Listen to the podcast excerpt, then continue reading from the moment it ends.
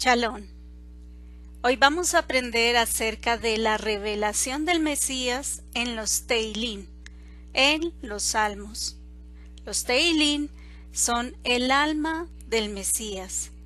La palabra Mesías en el idioma hebreo es Mashiach, que traduce ungido, y es la persona que el Eterno escogió para la redención.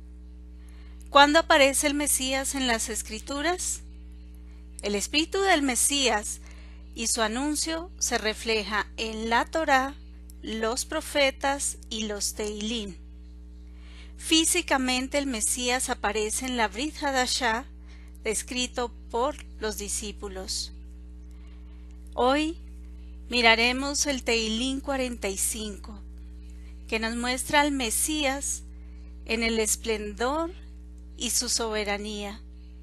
Es uno de los salmos más hermosos que reflejan la bondad del Mesías.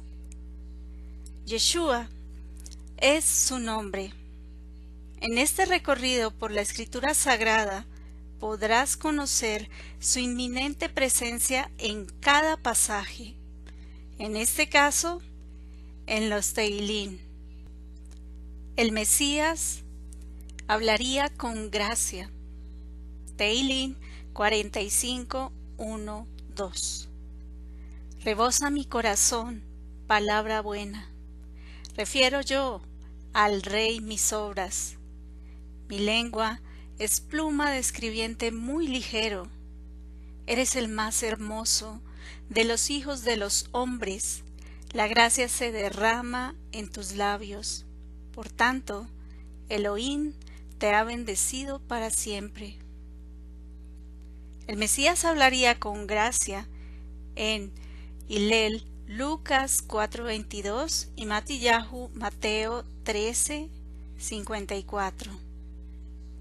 Y todos daban testimonio de él y se maravillaban de las palabras de gracia que salían de su boca. Tan abundante fue la explicación de la Torah que llegaron a un punto donde quedaron atónitos, diciendo ¿De dónde tiene este tal sabiduría? El Mesías tiene autoridad y actúa con justicia. Teilín 45, 3 al 5.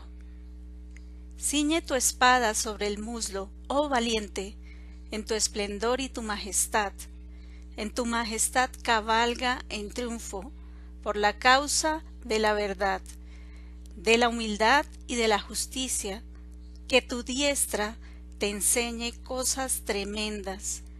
Tus saetas son agudas, los pueblos caen debajo de ti, en el corazón de los enemigos del rey están tus flechas.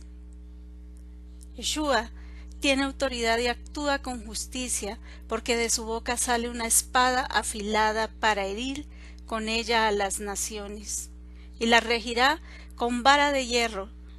Él pisa el lagar del vino del furor de la ira de Elohim Todopoderoso.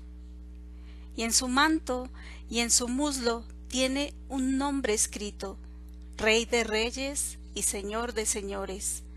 Revelaciones Apocalipsis 19, 14 al 16. Su trono es eterno.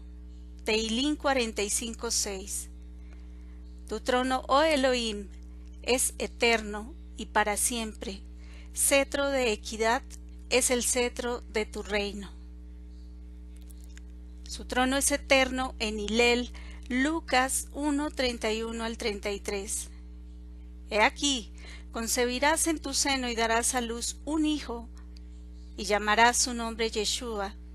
Este será grande y llamado Hijo del Altísimo, y el Eterno le dará el trono de David, su padre, y reinará sobre la casa de Jacob por siglos y siglos, y de su reino no habrá final. Él es juez y ungido del Eterno. Teilín 45, 7 al 8. Has amado la justicia y aborrecido la iniquidad, Por tanto, el Eterno tu Elohim te ha ungido con óleo de alegría más que a tus compañeros. Todas tus vestiduras están perfumadas con mirra, aloe y casia. Desde palacios de marfil te han alegrado con instrumentos de cuerda. Juez y ungido del Eterno. Hebreos 1:9. Pero del Hijo dice, Tu trono divino es para siempre, y el cetro de realeza es cetro de equidad. Amaste la justicia y aborreciste la maldad. Justamente ha hecho el Eterno tu Elohim, escogiéndote para ungirte con óleo de gozo más que al resto de tus compañeros.